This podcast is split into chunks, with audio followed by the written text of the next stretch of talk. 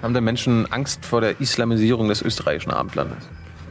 Gibt es da, gibt's da eine Pegida-Bewegung bei euch? Nein, nicht auf diese Weise wie in hier. Also, also sie geht nicht auf die Straße. Aber natürlich die FPÖ, von der ich ja schon erzählt habe, die sozusagen seit ja, jetzt 25, 30 Jahren schon Wahlerfolge feiert und eben sozusagen im Parlament sitzt und dort groß ist und sogar in der Regierung ist, ähm, ist in einem gewissen Sinne sowas wie eine äh, Pegida-Bewegung mit Parlamentssitzen. Ja? Habt ihr Milliardäre in Österreich? Ja, klar. Äh, natürlich, da es ein kleines Land ist, äh, entsprechend weniger. Aber äh, ich glaube sogar verhältnismäßig, also zumindest bei den Millionären ist es so, dass Österreich äh, pro Kopf extrem viele Millionäre hat. Ja? Also es ist so eine Art, also die Ungleichheit ist in Österreich komischerweise größer, als man immer glaubt.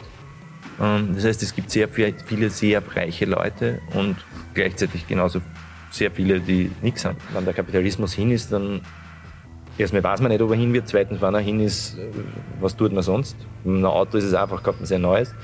Ähm, wir kaufen uns ein neues Gesellschaftsmodell. Ja. So, eine neue Folge Jung Naiv. Wir sind in Berlin, wir sind in einem Theater. In welchem Theater? Deutsches Theater. Aber du bist kein Deutscher. Nee, Österreicher. Aber, also bist du Europäer? Äh, klar.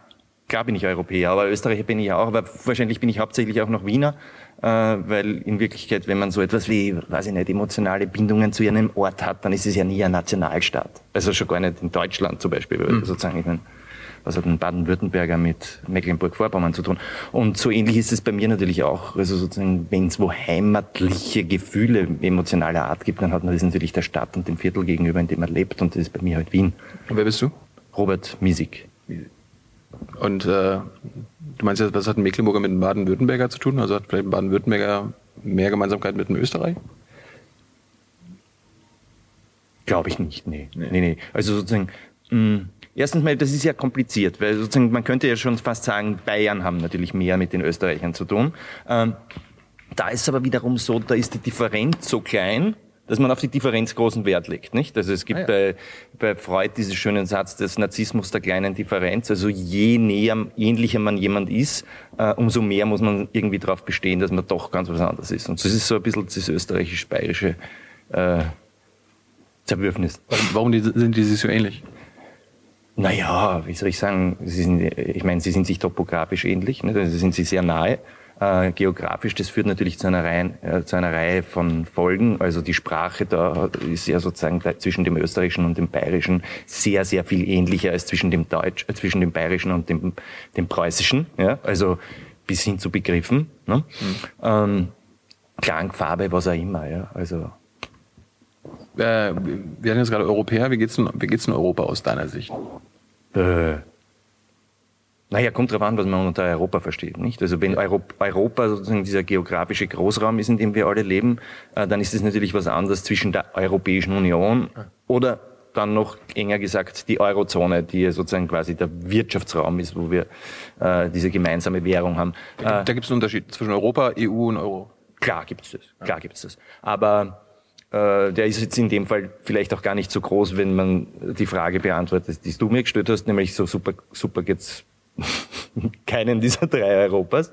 Ähm, aber nehmen wir mal, bleiben wir jetzt mal bei der Europäischen Union, die halt eine Reihe von Problemen hat. Einerseits diese Wirtschaftskrise, mit der man nicht zurande kommt und die eine Reihe von Folgen hat, ja, dass dann plötzlich sozusagen Deutsche gegen Griechen und dieses, äh, da ist ja auch sehr viel Missgunst geschürt worden, die es vor 15 Jahren noch nicht gegeben hat. Ähm, ja, das ist die ökonomische Krise. Dann gibt's, was vielleicht gar nichts mit der EU zu tun hat, aber auf sie Auswirkungen hat, in jedem EU-Mitgliedsland ja schon sowas wie politische Krisen. Ja? Also äh, was weiß ich, also dass man der Regierung nichts zutraut, dass man den Parteien nichts zutraut, dass man so etwas wie einen Verdruss überall hat, dass die normalen Leute sagen, wir sind normale Leute, aber die Eliten interessieren uns nicht für, sich nicht für uns. Das hast du natürlich auf seine Art und Weise, auf die eine oder andere Art und Weise in fast jedem europäischen Land. In Österreich auch? Naja, in Österreich sind wir Experten dafür, ja? ähm, weil wir haben das in, in Österreich Also wenn sozusagen eine Folge davon ist, dann sozusagen so ein Aufstieg von Rechtspopulisten, die sagen, ja, wir sind jetzt die Stimme des Volkes gegen die Eliten und so weiter, dann hat es bei uns natürlich schon 86, 87 mit Haider begonnen. Ähm, Kenn ich nicht. Jörg Haider, das war so ein Anführer der rechtspopulistischen äh, äh, FPÖ, so heißen die bei uns. Ähm, Parteien, wie es es überall in Europa gibt. Die Front National in Frankreich mit Le, Pen als Anführer. Ihr in Deutschland habt ja da jetzt die äh, eher noch so Anfängersituation mit eurer AfD und dem lustigen Herrn Lucke. Ähm, die, die gehören dazu. Ja, die gehören schon dazu. Ich meine, alle unterscheiden sich so ein bisschen voneinander, auch aus ihrer eigenen Geschichte. Ja, die AfD ist sicher nicht so radikal, wie die äh, Front National in Frankreich zumindest war. Jetzt versucht sich die natürlich auch ein bisschen moderater, staatsmännischer, nicht ganz so abschreckend darzustellen. Das ist aber natürlich irgendwie auch so ein, ein logischer Prozess. Ja, wenn du das rechtsradikale Partei beginnst und wächst, dann willst du irgendwann mal weiter wachsen und kommst aber drauf als rechts, also wenn ich nur mich um die rechtsradikalen Wähler kümmere, dann wäre ich nicht mehr weiter wachsen, also versuchst du ein bisschen äh, moderater dich zu geben. Ja. Äh, eine andere Situation in Deutschland, wo Rechtsradikalismus irgendwie nicht gut angesehen war, äh, da musst du sozusagen schon zu Beginn dich besonders moderat geben und kannst dann vielleicht sogar eher rechtsradikal werden, wie es eher der Prozess, den die AfD jetzt geht, hat man den Eindruck mit diesen Pegida-Geschichten. Aber gut. Aber um, um zurückzukommen auf die Frage, ja, also all das hast du in jedem europäischen Land mit einer Reihe von ja, Folgen, ja, dass die Leute das Gefühl haben, es ist eh wurscht, was in der Politik passiert. Es hat eh keinen positiven Einfluss auf mich. Äh, aber, aber warum wählen die denn oder warum, warum stimmen die denn diesen äh, Parteien zu? Warum sagen, sagen sie, dann gehe ich halt gar nicht mehr wählen oder so? Naja, das sozusagen ein Teil dieser Wähler wird wahrscheinlich sich denken, ja, das, was die sagen, das will ich auch. Ja? Also ich bin 100% der Meinung, dass man den Euro zerstören, die Ausländer raushauen soll und was weiß ich was. Das ja? sagen die alle. Das sagt die FPÖ, Le Pen und AfD? Überspitzt formuliert jetzt. Ja, also natürlich werden sie es vielleicht ein bisschen, ein bisschen äh, diplomatischer formulieren, aber im Grunde ist doch das ihre Botschaft. Ja? Und sowohl die unausgesprochene Botschaft von Ihnen ist so gemeint, es wird auch bei Ihren Wählern so, an, an, äh, so aufgenommen. Ähm, äh, andere wiederum aus, dieser, aus der Gruppe dieser Wähler würden wahrscheinlich eher sagen, wenn man sie fragt, ja, ich will den, ich, ich unterstütze eh nicht das, was die fordern, aber ich will halt dieser politischen Klasse, dieser politischen Elite einen Denkzettel verpassen. Ja. Was ärgert am meisten äh, diese blutleeren Technokraten an der Spitze, mhm. wenn ich irgendwelche Leute will, die sie äh, die ihnen das Leben schwer machen. Ne? Also das ist natürlich auch ein, ein, ein Wahlmotiv und wahrscheinlich gibt es noch zwei, drei andere Wahlmotive, die sich halt dann dazu summieren, dass diese Parteien sechs Prozent in Deutschland, 27 Prozent in Österreich manchmal. 27 Prozent. Die FPÖ hatte schon 27 Prozent und ist sozusagen in den Umfragen wieder in der Nähe, 25. Und Le Pen ist, glaube ich, auch in dieser Nähe. Also ist wahrscheinlich so.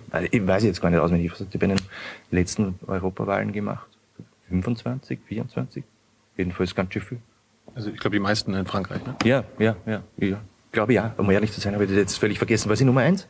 Ja. Ja, okay. Also bei EU ja. Ja, okay, gut. Ja. Aber irgendwie in Deutschland haben wir zum Beispiel CDU und SPD seit dem ja. Zweiten Weltkrieg. Also die wechseln sich ja meistens immer ab oder, oder ja. regieren zusammen. Ist das in Österreich ähnlich?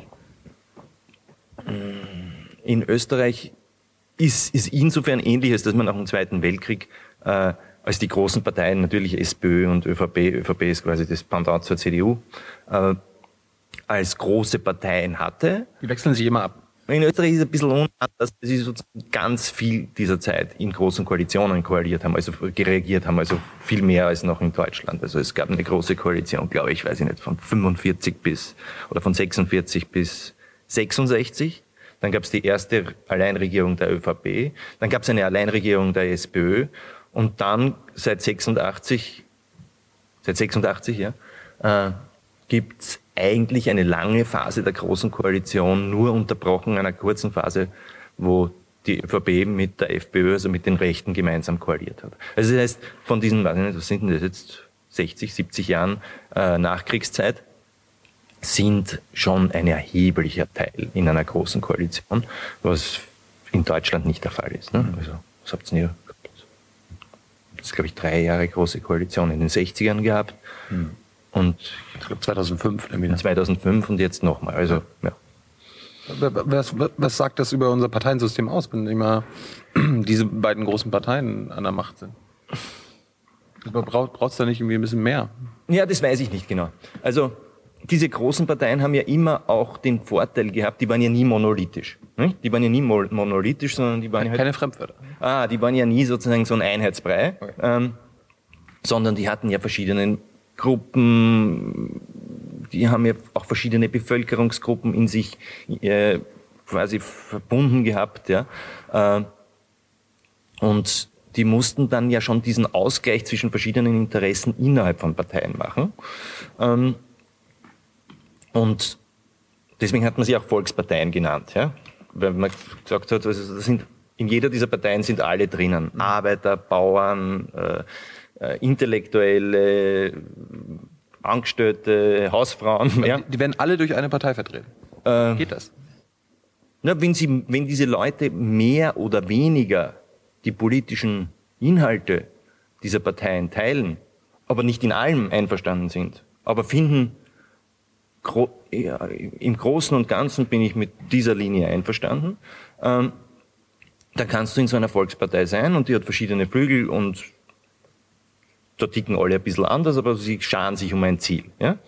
Ähm, das finde ich nicht so schlecht. Jedenfalls, wenn die Alternative heißt, jede Kleingruppe, ja, jedes Kleinmilieu, ja, also die äh, sozusagen die kreativen Alternativen mit den Hornbrillen haben ihre Partei und die äh, Spießer haben ihre Partei und die linken Spießer haben ihre Partei und die rechten Spießer haben ihre Partei. Also so, äh, wenn sich alles, äh, jede, jeder Lebensstil quasi seine eigene Partei sucht, dann hast du am Ende zehn Parteien in einem Parlament sitzen und das macht ja das, die Politik auch nicht besser. Ja?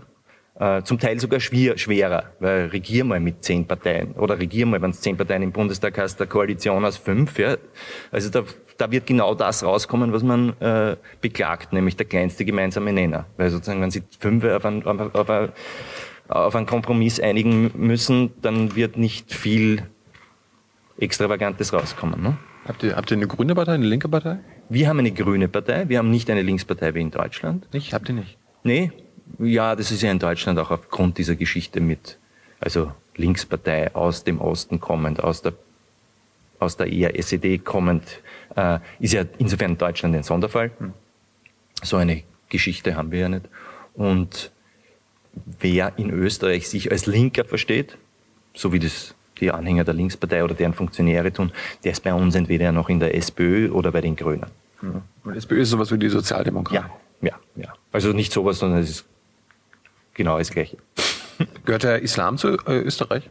Der Islam gehört zu Österreich, klar.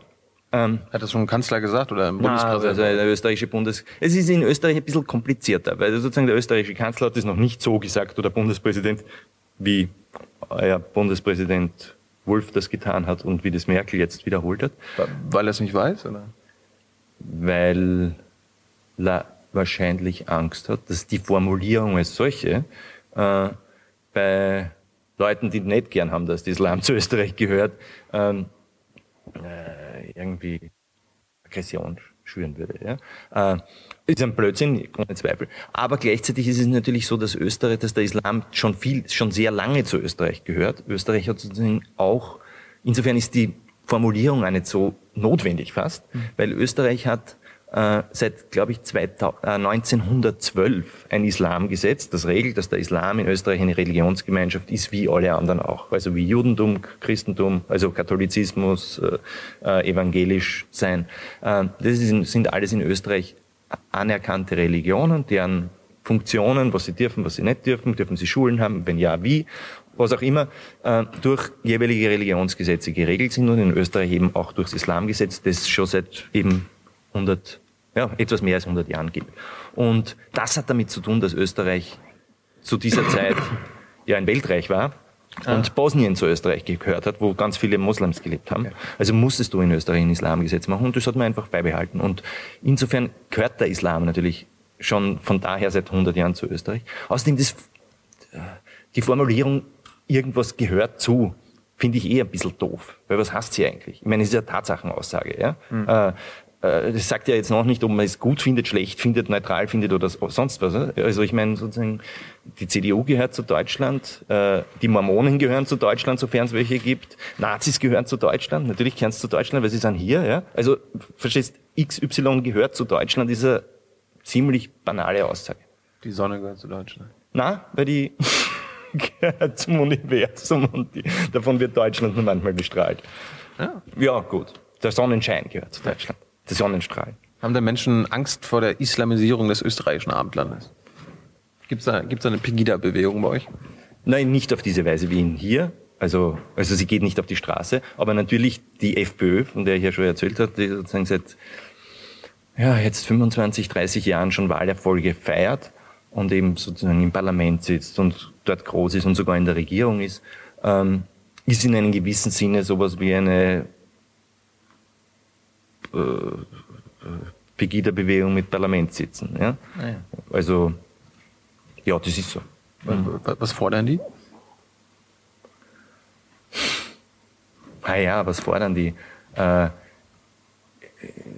die Frage ist wenig ja immer sozusagen diese konkreten Forderungen, die dann in irgendwelchen Gesetzesparagraphen, für die sich dann eh keiner interessiert. Ja. Es geht ja eher um die Slogans und, und das, was sie die... Das Weltbild. Ja, genau, das Weltbild und die Slogans. Und die haben sozusagen in Wahl, schon in Wahlkämpfen plakatiert, äh, zum Beispiel Daham statt Islam. Ja, die reimen auch immer so, so Bochen. Äh, sagt man Bochen hier, na, gell? Also so... Ähm, wie, würde man das dann auf Hochdeutsch übersetzen? Bochen ist sowas so, so plump, so deppert. Ja? Ähm, also so Reime, für die man sich eigentlich als normaler Mensch geniert. ähm, so daheim statt Islam heißt daheim statt Islam. Und, äh, und ja, die Angst vor dem islamischen Terrorismus wird dann, islamistischen Terrorismus wird dann vermischt vor äh, der, dem Unwohlsein, das, das Leute vielleicht haben, wenn sich das Straßenbild verändert, wenn Menschen verschiedener Kultur wo leben, man dann auch noch Frauen ein Kopftuch tragen und die eine vielleicht sogar ein also sozusagen so ein Niqab, also so Ganzkörperverschleierung verschiedener, verschiedener Abstufung. Mhm. Ähm, äh, das wird halt dann alles in einen Brei gemischt, ja. Äh, bis hin zur türkischen Oma, die überhaupt nicht fundamentalistisch ist, halt nur ein Kopftuch trägt, wie meine Großmutter das wahrscheinlich auch noch getan hat in den 60er Jahren. Ähm, und ja, gegen dieses relativ wabernde Feindbild macht halt dann so eine Partei wie die FPÖ halt ihre Slogans und das zieht halt bei einem Teil der Leute, die äh, sich durch irgendwas bedroht fühlen. Zu Recht oder zu Unrecht, was aber vielleicht auch nichts mit dem Islam zu tun hat, weil natürlich gibt es junge muslimische Kids, äh, die dann in irgendwelchen Problemvierteln vor den Disco stehen und anderen an in den Schädel, also was weiß ich, äh, sozusagen äh, Straßenraufereien anfangen oder so etwas, was aber jetzt auch nichts mit dem Islam zu tun hat, sondern eher was mit Jugendkriminalität. Ja? Also auch das wird dann hinein, hinein ge, ge, gerührt in diese ja. anti-islamische große Soße, die dann stinkt. Gibt's, äh, wie, wie, wie, seht ihr, wie seht ihr als, aus österreichischer Sicht jetzt die ganze Bewegung da in Dresden? So jetzt auf die Art, äh, na jetzt machen die Deutschen das, was jetzt bei uns schon lange ist? Oder? Du, ich meine, ich weiß ja nicht, was man unter österreichischer Sicht bezeichnen kann. Also meine Sicht ist ja jetzt meine Sicht und nicht die Sicht aller Österreicher. Sicht. Ja, ist ja nicht die Sicht aller Österreicher und äh, ja, sein könnte, dass es irgendwie Berichte gibt darüber. Es gibt Berichte, aber die Berichte sind, die Berichte sind generell ein bisschen von Sorge getragen, äh, dass jetzt auch noch Deutschland in diese politische Instabilität, die durch aufsteigenden Rechtspopulismus notwendigerweise kommt, hineingezogen wird, äh, ist der einzige, vielleicht der einzige Unterschied oder das einzige, was sozusagen noch ein bisschen mehr Sorge bereitet, ist, äh, der Rechtspopulismus in Europa, so unangenehm er ist und so kritikwürdig er ist, zeichnet sich ja bisher dadurch aus, dass sie halt sozusagen salopp formuliert irgendwelche Unsympathler irgendwelche Slogans äh, schreien und dann gewählt werden bei Wahlen mhm. und dann in irgendwelchen Parlamenten herumsitzen. Ähm, es ist ja meistens kein Rechtspopulismus, der auf die Straßen geht und äh, da Großdemonstrationen macht, äh, der sozusagen gewissermaßen die Aggression, die in ihm steckt, auch in die Straßen trägt. Ja? Und dass diese Pegida-Bewegung jetzt auch noch diese Aggression auf die Straßen trägt, in einer riesengroßen Menge, Ähm, ist das viel? Sind 25.000 Menschen viel? In einer kleinen Stadt wie Dresden natürlich, klar. Ich meine, es ist eben auch nur in Dresden. Dann lassen wir die Kirche im lassen wir die Kirche im Dorf oder die Moschee oder was auch immer. Ja. äh, äh, es ist nur Dresden und überall anders kriegen die kein Bein auf den Boden und im Gegenteil, die Gegendemonstrationen sind sehr groß. Ja. Ähm, aber in Dresden sind, für Dresden sind 25.000 natürlich viel Leute. Sicher mehr als die, äh, als, als man im Moment als Gegner, als Gegendemonstrant auf die Beine bekäme gegen die wöchentlichen Demonstrationen. Wenn du jetzt siehst, dass äh, der sozusagen der Rechtspopulismus in Europa zunimmt, nimmt denn auch der Linkspopulismus so? Also Linkspopulismus, ich würde sozusagen Link, die Linken nicht notwendig, also jemand, der linker als die Sozialdemokratie ist, ja, also sozusagen äh, äh nicht notwendigerweise als linkspopulistisch bezeichnen. Ja. Ähm, ja, aber, aber vielleicht irgendwie aus der ähnlichen Ecke, also genau aus dem Gegenteil. Mit den gleichen, vielleicht auch mit den gleichen Motiven gespeist und mit, oder ähnlichen Motiven und mit ja, den wie, wie du sagst, Elite ist scheiße. Genau, genau, genau, all das, ja. Also, und wir geben, geben jetzt den normalen Leuten Stimme gegen die, gegen die. Das gibt es, naja, ich weiß nicht, ob das, ob das wirklich wächst. Das glaube ich eigentlich nicht. Weil sozusagen du hast das in den, in den Ländern, die anfällig für Populismus sind, hast du das eigentlich nicht. In Deutschland, Frankreich, Österreich, also in den auch eher reichen Ländern. Ja? Ähm, du hast den Aufstieg der politischen Linken. In Griechenland. In Griechenland, in Spanien. Ähm, in Italien nicht, weil da die Sozialdemokratie noch gut funktioniert. Ähm, die dort jetzt einen fulminanten Wahlsieg mit 44 Prozent oder so erlangen hat. Äh, aber in diesen Ländern hast du das, da würde ich es aber nicht Linkspopulismus nennen, weil das hat zu tun mit eigentlich aufgrund der Krise des Zusammenbruchs des bisherigen Parteiensystems.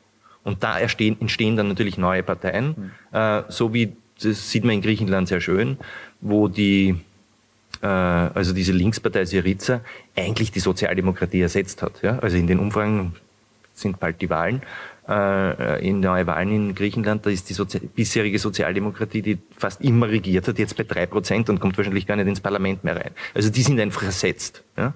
Ähm, und nicht ganz unähnlich ist die Entwicklung in, in Spanien. Also da hast du jetzt auch Podemos heißen. Podemos heißen die, die sind eigentlich eine Partei aus Bewegungen. Ja? Also das, was so Occupy-Bewegung war, also von Leuten, die auf die Straße gehen und mal was besetzen und sagen, es reicht uns und die Polit und wir wollen sozusagen das, äh, also sozusagen nicht aus den klassischen politisch, politischen Kanälen kommend. Ähm, äh, die haben eine Partei gegründet und die sind jetzt in den Umfragen auf Platz eins. Ähm, das sieht man im Süden. Ja? Äh, im, in den quasi aber nordeuropäischen Ländern hast du das eigentlich nicht. Ne? Wie, aber wie kommt das? Weil es im, im Süden, weil es ihnen schlechter geht oder äh, ist das eine andere politische Kultur? Wie, wie kommt das? Also muss es in Frankreich, Deutschland und Österreich erstmal also wirtschaftlich und schlechter gehen, damit auch die die Linksparteien? Es ist, es ist schwer zu sagen, nicht? Also es ist schwer zu sagen. Es gibt sicher so etwas wie in der politischen Kultur, wenn man sich anschaut. Das ist jetzt alles gar nicht, nicht ganz trennscharf, weil es gibt immer auch Gegenbeispiele. Aber wenn man sich anschaut, äh, schwere wirtschaftliche Krisen führen in manchen Ländern dazu, dass die Wähler eher nach links gehen. Äh, und zwar nicht nur in einem bestimmten Moment, sondern eigentlich in der ganzen Geschichte. Also sozusagen in die schweren Krisen in den USA äh, hat in den 30er Jahren dazu geführt, dass der linke Präsident Roosevelt gewählt worden ist und hat jetzt in den 2000er Jahren dazu geführt, dass Obama gewählt worden ist. Das links. Na, verglichen mit den Alternativen schon. Ne? äh, jedenfalls hat man sich oder man hat sich erhofft oder so irgendwas. Ja? Also sozusagen die Motive der Wähler waren linke Motive. Mhm. Dass die Wähler jetzt von ihm enttäuscht sind, äh, ist eine andere Geschichte. Ja? Ähm, äh, und du hast es in, du siehst es jetzt in Spanien und in Griechenland.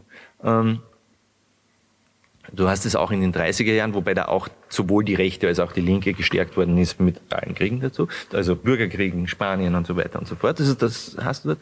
Während du in Mitteleuropa eine lange Geschichte hast, wo wirtschaftliche Krisen dazu führen, dass die Leute nach rechts gehen.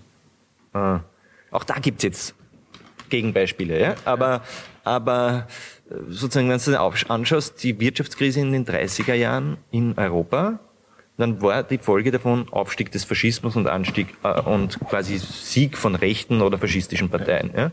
Und wenn du dir jetzt anschaust, die Wirtschaftskrise seit 2008, äh, dann hast du auch nicht überall das gleiche Bild, aber tendenziell überall Stärkung der Rechtspopulisten und nirgendwo Stärkung der Linken in Mitteleuropa. Aber, aber wie kommt das? Wie, wie, wie, wie kommt das, dass äh, in Mitteleuropa, wenn es den Leuten schlechter geht, sie eher äh, konservativer, rechter werden und na, erst einmal, vielleicht sind sie vorher schon konservativer und rechter. Vielleicht ist die Idee des Nationalismus äh, in Mitteleuropa viel stärker ver, ja, sozusagen so aufgeladen. Weil, weil wir früher mal richtig bedeutende Nation waren? Vielleicht auch deswegen, wenn man hier viel zu sehr vermischt ist oder gewesen ist, dass man sich die, die eigene Nation dauernd einbilden musste. Mhm. Und deswegen sozusagen das so ein, so ein so, ein, so eine Schwäche des Nationalismus gegeben hat und weil man sozusagen auch nie ein positives Bild des Internationalseins hatte. Also ich rede jetzt ins Blaue, also es kann auch, es gibt für all das Gegenargumente, ja. Aber ähm, äh, in ein Land wie Portugal wäre nie jemand auf die Idee gekommen zu sagen, weil da jetzt eine schwarze Frau auf der Straße geht, um Gottes Willen, wir werden überfremdet. Ja. ja. sondern die Portugiesen hätten gesagt, ja, wir sind stolz darauf, weil wir sind so weltläufig und haben so viele Kolonien und deswegen sind wir so bunt. Ja. Äh, das hat in Ungarn nie jemand gesagt. Ja? Hm. Und in Österreich war es auch ein bisschen schwierig. Ja? Also nein, in Österreich auch nicht. Ja? Also sozusagen die Völkervermischung war ja da sozusagen nur zwischen äh, also österreichischen und dann diesen ganzen slawischen Völkern, die mal zur Monarchie gehört haben. Ja? Also damit gibt's ja, mit dieser Buntheit gibt's ja eh kein Problem. Ja, also in Österreich gibt's kein Problem mit Zuwanderung und Integration von Kroaten, Slowenen, äh, auch Ungarn oder Polen. Ja? Äh, also zumindest empfinden es die Leute nicht. Ja? Obwohl die totale Parallelgesellschaften bilden, wenn man jetzt sozusagen dieses Wort Parallelgesellschaft äh, äh, benutzen will. Also sozusagen in Wien leben 100.000 Polen, von denen ganz viele sozusagen nur in der Welt der 100.000 Polen leben. Und wenn sie krank werden, gehen sie zum polnischen Arzt und wenn sie eine Putzfrau brauchen, holen sie die polnische Putzfrau. Äh, also Ist das so gewollt, oder was? Von wem? Weiß ich nicht. Von den Leuten selber? Ja, das ist natürlich manchmal so gewollt. Ja, also wenn, wenn du in ein anderes Land ziehst, kennst du mal dort niemand. Ne? Dann versuchst du dich an die Leute zu halten, die deine Sprache sprechen und in die Vierteln zu ziehen, wo deine Leute leben. So entstehen ja äh, Chinatown in New York äh, und äh, oder Little Italy in New York. Das ist ja ein völlig normales äh, normales Verhalten. Ja, du ziehst ja nicht irgendwo hin, wo keiner ist, äh, der so tickt wie du, so spricht wie du und sonst irgendwas und deine Lebensmittel verkauft, sondern du versuchst dorthin zu ziehen, äh, wo du in der in, in der Fremde ein bisschen was des Gewohnten noch hast. Ja? Ist ja nicht so, ist ja normal, völlig normale menschliche Verhaltensweise, oder? Wenn man sich aussuchen kann? Ja, klar, wenn man sich aussuchen kann. Wenn man sich aussuchen kann, es kommt natürlich auch, vor allem wenn du Schwierigkeiten hast. Die meisten, meisten, von denen wir jetzt reden, sind ja sozusagen Leute, die wohin ziehen, weil sie aus ökonomischer Bedrängnis sind oder was auch immer. Ja? Ähm, wenn du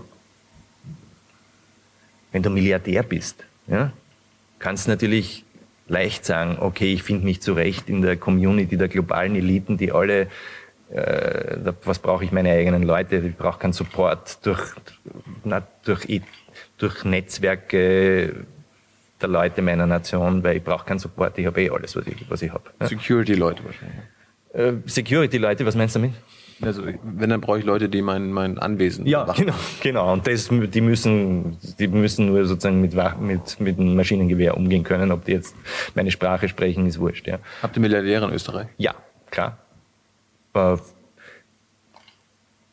natürlich, da es ein kleines Land ist, äh, entsprechend weniger. Aber äh, ich glaube sogar Verhältnis, also zumindest bei den Millionären, ist es so, dass Österreich äh, pro Kopf extrem viele Millionäre hat. Ja? Also es ist so eine Art, also die Ungleichheit ist in Österreich komischerweise größer, als man immer glaubt. Ähm, das heißt, es gibt sehr viele sehr reiche Leute und gleichzeitig genauso sehr viele, die nichts haben. Ähm, und äh, ja, also es gibt also das Wachstum der Millionäre, der Euro-Millionäre zum Beispiel in Österreich ist überdurchschnittlich in den letzten Jahren. Irgendwie, äh, also deutsche Milliardäre gehen nicht in die Politik. Gibt es das bei euch? Oh, da gab's einen, ja. Aber der ist ja den Spinner. Ah, äh, der hieß Stronach, der hat sein, seine Kohle in, in, in, in Kanada mit Autozuliefererzeug gemacht und dann auch in Österreich. Und der hat dann jetzt eine Partei gegründet, die auch so eine Art populistische Antiparteien Antipolitikpartei ist. Ja, so. Wir sind nicht, wir sind also sozusagen gegen die etablierte Politik. Es ist nicht mehr rechtspopulistisch gewesen, sondern eher so Piratenmäßig. Na, dazu war er wieder zu rechts. Ja? Also die Piraten haben ja doch sozusagen so einen Bürgerrechts, äh, Datenschutz, äh, äh, die sind ja eher sozusagen linksalternativ, was zumindest von diesen Themenspektren herkommt. Nee, der ist schon eher sozusagen rechtspopulistisch, aber nicht so rechtspopulistisch wie die Klassiker. Ähm, und vor allem ist er ein unguided old man gewesen. Oder ist er noch immer, aber jetzt spielt er keine Rolle mehr, weil jetzt haben die Wähler auch mitgekriegt, wie unguided der ist. Also der, den würden jetzt nur mal 0,5 Prozent der Leute wählen. Ist schon raus wieder. Naja, er wurde beim letzten Mal gewählt oder seine Partei wurde beim letzten Mal gewählt und deswegen sitzen die jetzt mit, weiß ich nicht, 10, 12 Leuten im Parlament. Mhm.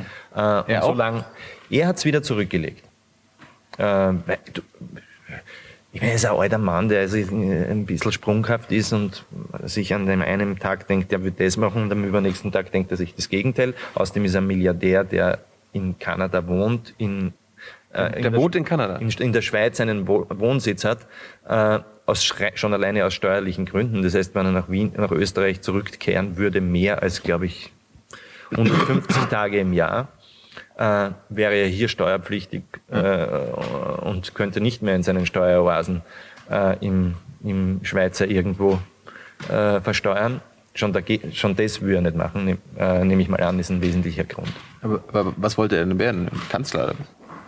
Ja, was weiß ich, ich frage ihn selber. Ich meine, so ein, ein, ein, ein alter, etwas sonderlicher Mann, der sich vielleicht gedacht hat, wenn er jetzt, ich bin der super, äh, super Guru, ich gründe jetzt eine Partei, äh, dann wählen mich 30 Prozent und dann bin ich Kanzler. Vielleicht hat er sich so ein Blödsinn gedacht, ich weiß nicht. Ja? Hm. Du hattest äh, vorhin Ungarn angesprochen, irgendwie, Österreich hat mit Ungarn noch irgendwie eine, eine gemeinsame Geschichte, oder? Österreich hat mit Ungarn eine gemeinsame Geschichte, ja, wie mit all den anderen angrenzenden äh, Ländern, die halt früher Teil der Monarchie waren, die österreichisch-ungarische Monarchie geheißen hat. Deswegen hat man das, den Eindruck, die Verbindung zwischen Österreich und Ungarn wäre jetzt eine stärkere als zwischen äh, Kroaten, Slowenien, Tschechen. Ist, ja. ist nicht so. Ist nicht so, nee, nee, nee, nee. Ist sozusagen, das, dass das österreichische-ungarische Doppelmonarchie geheißen hat, äh, hieß, ist eher Ausdruck davon, dass die Ungarn privilegiert waren, verglichen mit den anderen Ländern, so dass sie zum Beispiel sogar im Namen vorgekommen sind, ja, während die anderen das eben nicht sind. Äh, die anderen waren eher unterdrückte also von, von den, von den Deutsch-Österreichern und den Ungarn, die sie das quasi aufgeteilt haben, unterdrückte Nationen, wobei es auch da Abstufungen gab. Die Kroaten waren ein bisschen Teil der Unterdrücker, während die Tschechen hauptsächlich die Unterdrückten waren und die Slowaken. Äh, aber, aber interessieren sich Österreicher so sehr für Ungarn und die ungarische Politik wie vielleicht für die Deutsche?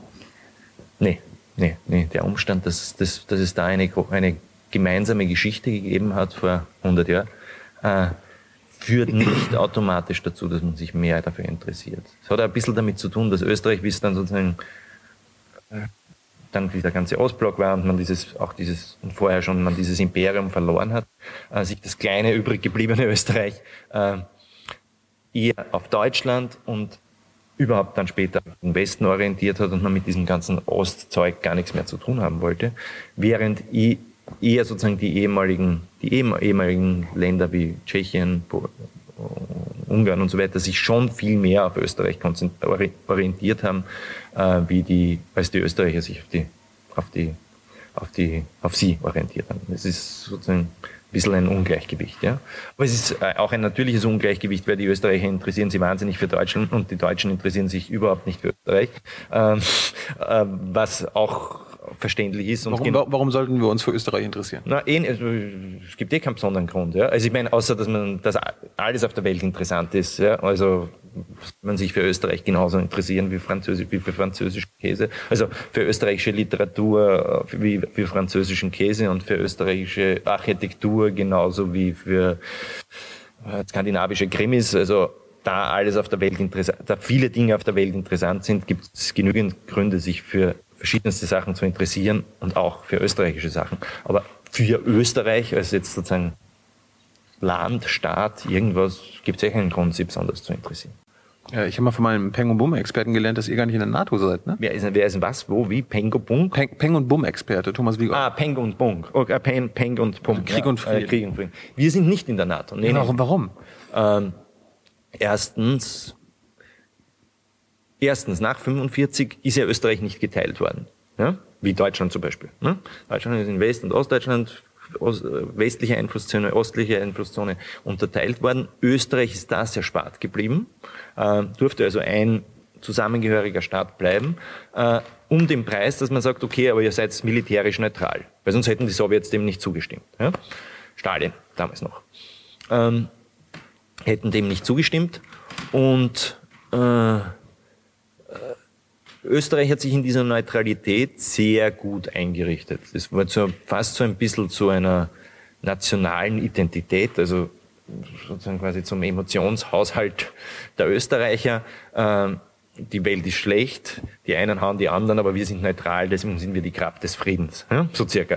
Äh, das ist der eine Grund, warum man sich gut darin zurechtgefunden hat. Der zweite Grund ist, dass es natürlich eine sehr bequeme Variante ist. Während die anderen irgendwo in Kriege ziehen müssen und so weiter, können wir Österreicher immer schön von der Grenze aus zuschauen und winken. Ähm, was ja auch bequem ist. Ja? Äh, also abgesehen davon, dass es vielleicht auch eine richtige Haltung ist, aber es ist natürlich vor allem auch eine sehr bequeme Haltung. Mhm. Ähm, und äh, der dritte Grund ist natürlich dieses kleine Österreich mit seinen 80, 8 Millionen Einwohnern und seiner Pipi-Armee, äh, die nicht mehr schafft, äh, was weiß ich, gar nichts kann, ja, kann, da war der NATO eh wurscht, ja. Also was soll die, was soll die österreichische Armee bei der NATO, ja, die könnten die Sondereinheitstruppen könnten, der Österreicher könnten vielleicht kochen. Ja, das kannst du dann bei Luxemburg und Belgien und sagen, also auch so sagen.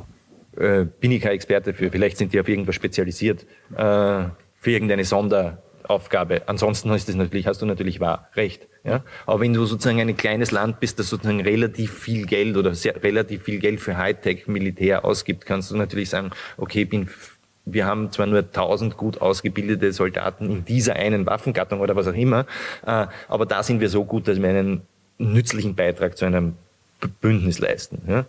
Äh, für Österreich würde, man, würde mich, mir da nichts einfallen. Ja. Das Einzige, was Österreich aufgrund der Neutralität lang gemacht hat und auch gut gemacht hat, glaube ich, ist diese friedenssichernden Operationen zwischen wann ein Krieg mal vorbei ist. Ja, wann dann so Blauhelme reingehen, so wie das im Libanon lange der Fall war. Äh, oder zum Beispiel auch im ehemaligen Jugoslawien nach den Kriegen oder in Zypern, äh, wo, worum die Griechen und die Türken vor ist auch schon 20 Jahre, glaube ich, her oder länger sogar, äh, einen Krieg äh, begonnen haben. Da stößt man dann Blauhelme dazwischen, die schauen, dass da quasi die verfeindeten Fronten durch einen Puffer getrennt sind. Und das hat Österreich lang gemacht und, glaube ich, gut gemacht. Ja? Ich meine, stellt sich die Frage, was man daran schlecht machen kann. Sozusagen der Nutzen besteht ja darin, dass man einfach da steht äh, nichts tut. Ja. äh, wobei so ist es dann auch wieder nicht. Ja, äh, du musst dann vielleicht auch manchmal ein Verhandlungsgeschick haben und das Geschick haben, sozusagen auf, aufkommende Emotionen wieder zu dämpfen, damit die nicht wieder anfangen zum Schießen oder so. Und äh, seid ihr immer noch außenpolitisch neutral? Wir sind immer noch außenpolitisch neutral. Allerdings hat sich das natürlich sehr verändert mit dem Beitritt zur Europäischen Union. Ja. Wir sind Mitglied der Europäischen Union, ja, also ist klar. Und da die Europäische Union doch versucht, so etwas wie eine gemeinsame Außenpolitik zu machen, äh, ist sozusagen der Spielraum für Neutralität geringer geworden. Ja? Du kann, musst, das heißt für Österreich eher, wir müssen nicht bei allen dabei sein, was die Europäische Union macht an Außenpolitik. Äh, so würden wir heute die Neutralität definieren. Aber dass wir irgendwelche Extravaganzen machen, etwas ganz anderes. Ja? Äh, was früher schon der Fall gewesen wäre, wenn die einen Krieg führen wollen, fahren wir hin und versuchen nur zu vermitteln oder so irgendwas. Ja?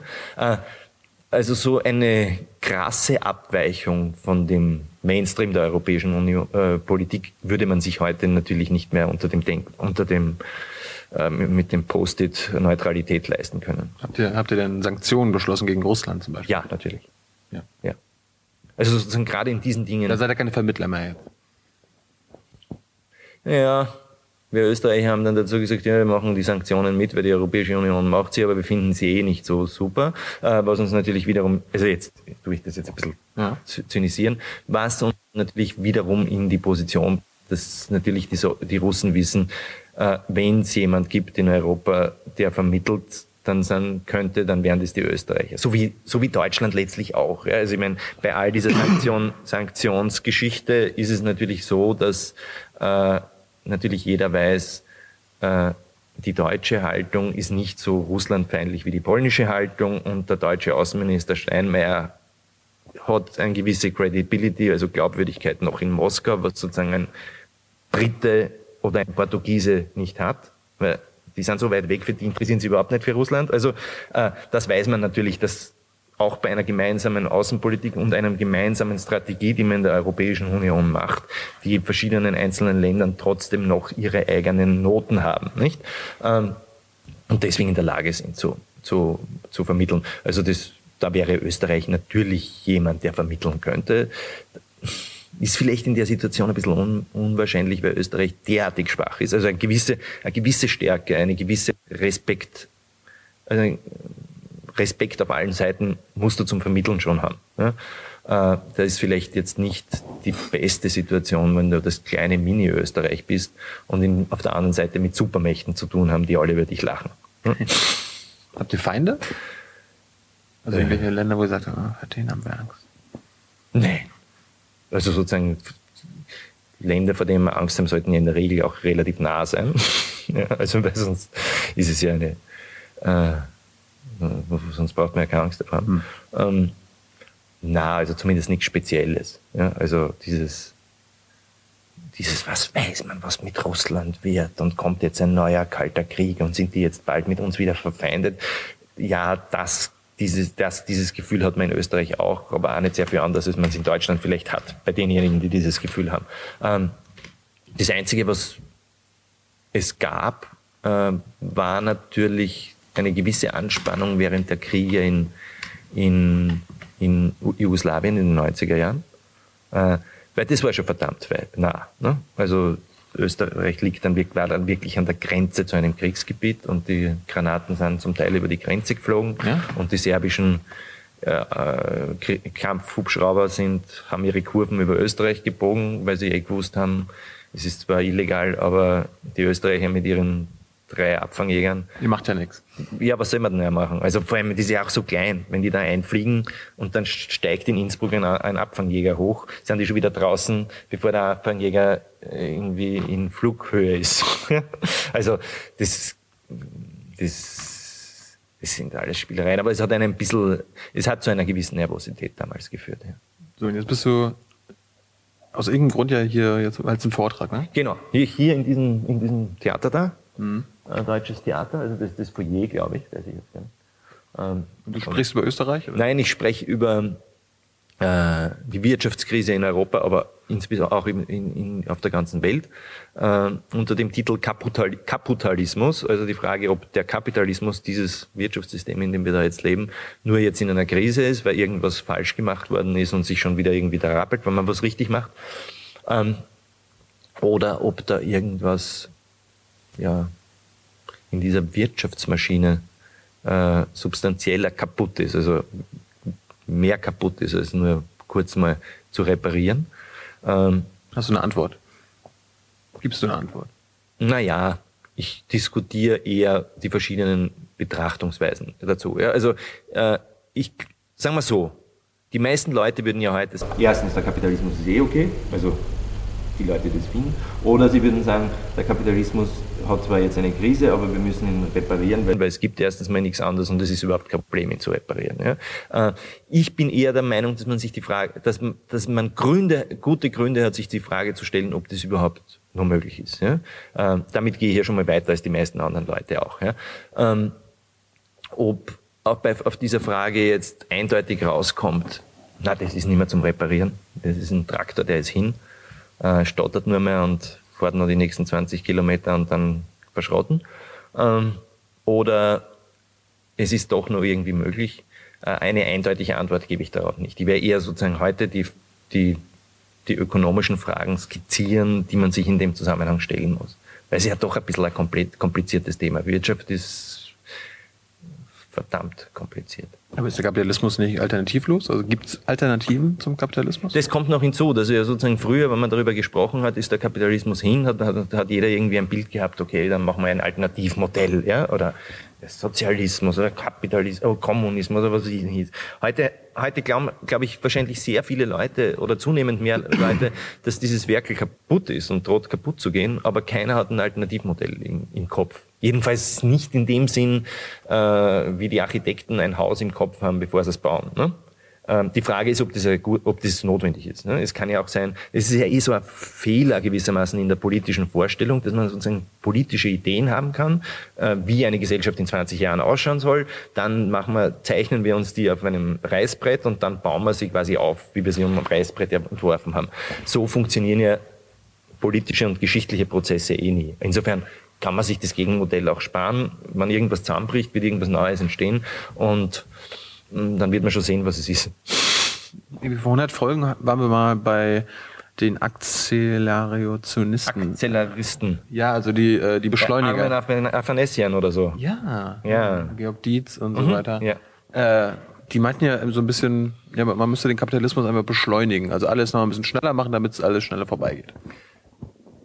Ja, so könnte man das gut zusammenfassen. Der Punkt ist nur, erstmal wissen Sie auch nicht, ob es dann, also sozusagen auf die Frage, geht es dann vorbei, haben Sie auch keine Antwort. Ich glaube, das ist eher so eine Antwort auf dieses, äh, was wir ja erlebt haben in den letzten 20 Jahren, ist, dass der Kapitalismus über unser ganzes Leben ja viel im dauernd beschleunigter, immer schneller geworden ist und wir müssen mehr arbeiten und so viel Stress im Leben und so viel erleben und jedes Jahr ein neues iPhone und was weiß ich was. Äh, Und da gibt es natürlich ganz viele Leute, die gerade in der Linken die so ein bisschen eine Romantik entwickeln und sagen, ja, wenn es ein bisschen langsamer ginge, dann wäre das Leben schöner. Ne? Ähm, und der, die Akzeleristen sagen, das ist mir relativ sympathisch an ihnen, äh, wir finden es eigentlich schön, wenn es schnell ist. Ja? Und wir finden es schön, wenn äh, wir rausgehen und tausend äh, spannende Eindrücke haben. Jedenfalls finden wir es schöner als die, äh, weiß ich nicht, Langsamkeit und Einfältigkeit des Dorflebens von 19, des Jahres 1900. Ja, also die haben sozusagen keine rückwärtsgewandte Nostalgie. Äh, Ob es ein politisches Konzept ist, zu sagen, schneller, schneller und dann schauen wir, vielleicht gibt es dann irgendwo einen Kolbenreiber und so wie beim Auto. Ne? Man, man gibt, füllt kein Öl nach und fährt aber schnell. Dann gibt es irgendwann mal den Kolbenreiber, dann ist hin. Äh, das, kann, das ist kein politisches Konzept natürlich. Ja? Wenn der Kapitalismus hin ist, dann erstmal weiß man nicht, ob er hin wird. Zweitens, wenn er hin ist, äh, was tut man sonst? Mit einem Auto ist es einfach, kauft man sich ein neues. Ähm, Wir kaufen uns ein neues Gesellschaftsmodell. ja, das wäre natürlich, das wäre sozusagen überhaupt die schönste, die schönste kapitalistische Logik, zu sagen, wir äh, verkaufen den Kapitalismus und kaufen uns was Neues. Das wäre was. Das wäre was. Ja. Was könnte das sein? Äh, das weiß ich nicht. Ich glaube aber, das ist ja sozusagen eh nur ein, weiß ich nicht, eine, eine schöne Aperçu, sagt man da. Also sozusagen so ein, so ein schönes Wortspiel, weil äh, es gibt halt keinen Supermarkt mit Gesellschaftsmodellen, wo man sie einfach kaufen kann. Aber gibt es gibt's, gibt's irgendwelche äh, ernsthaften Diskussionen, was danach kommen könnte? Kommt darauf an, was man unter ernsthaft versteht. Äh, Also wirkliche machbare Modelle. Ich glaube nicht, dass es machbare Modelle im Moment gibt oder Diskussionen über machbare Modelle. Das ist ja das Problem.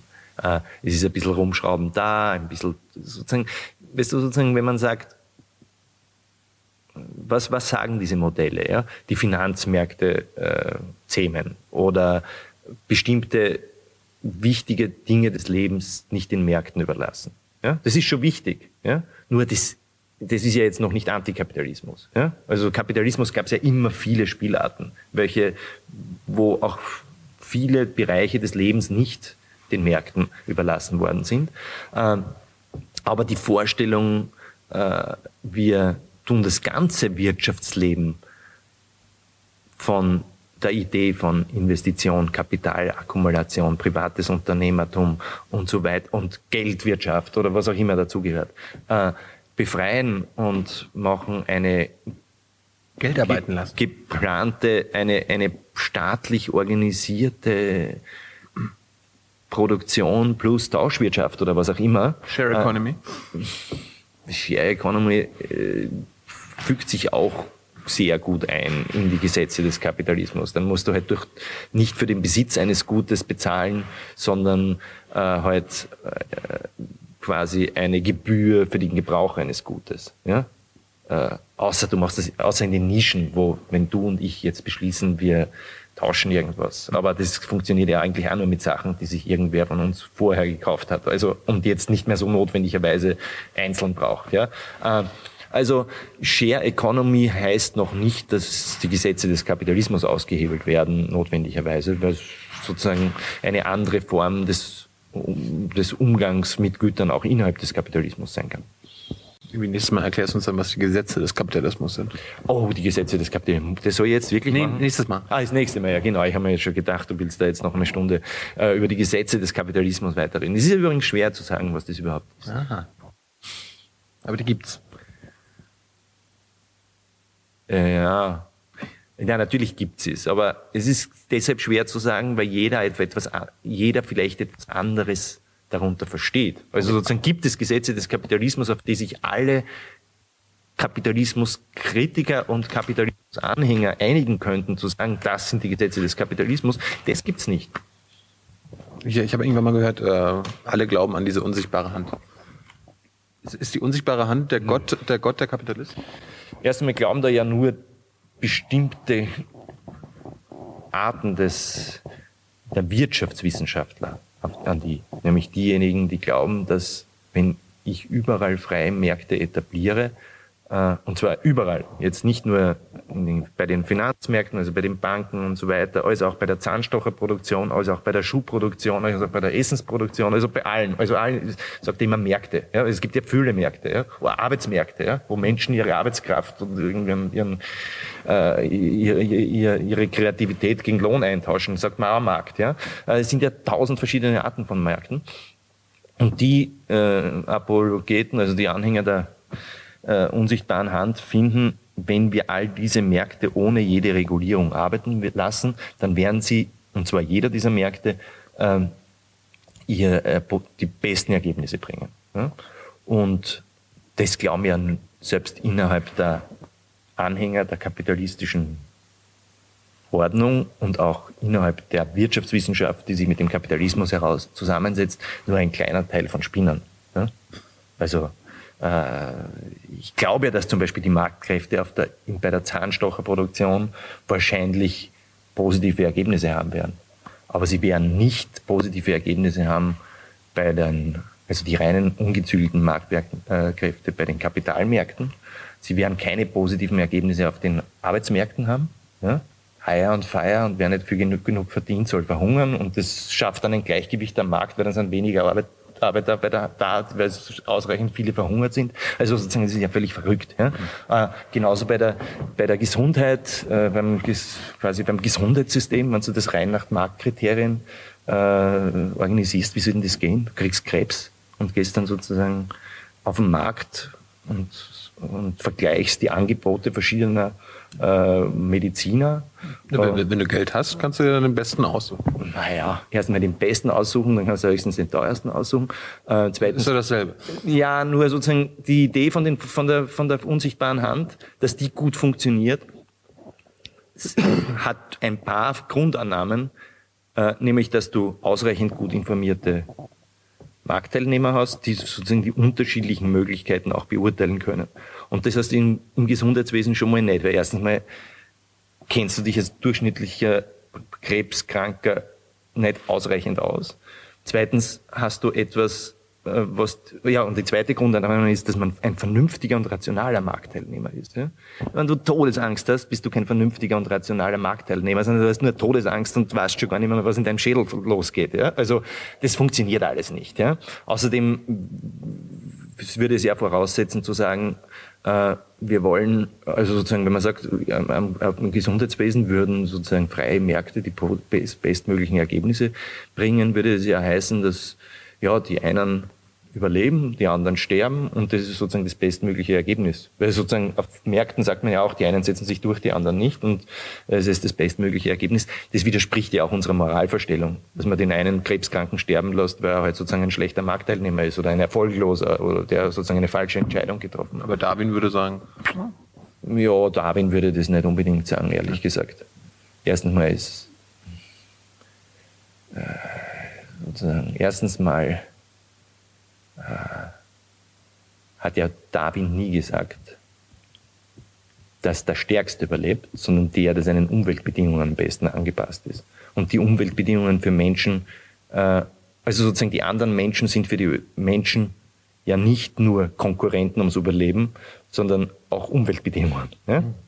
In Wirklichkeit, ja. Also, weil wir ja ein soziales Tier sind. Ja. ja? Ich, mir wird's nicht, ich werde nicht ein besseres Ergebnis meines Lebens erzielen, wenn ich nur gegen dich agiere, sondern möglicherweise ein besseres Ergebnis für mein Leben, wenn ich mit dir gemeinsam versuche, irgendwas Tolles zu machen. Ja? Vielleicht haben wir dann best beide mehr, äh, sowohl an Gütern als auch Lebensfreude, also was auch immer, äh, als wenn wir dauernd nur gegeneinander kämpfen. Ja?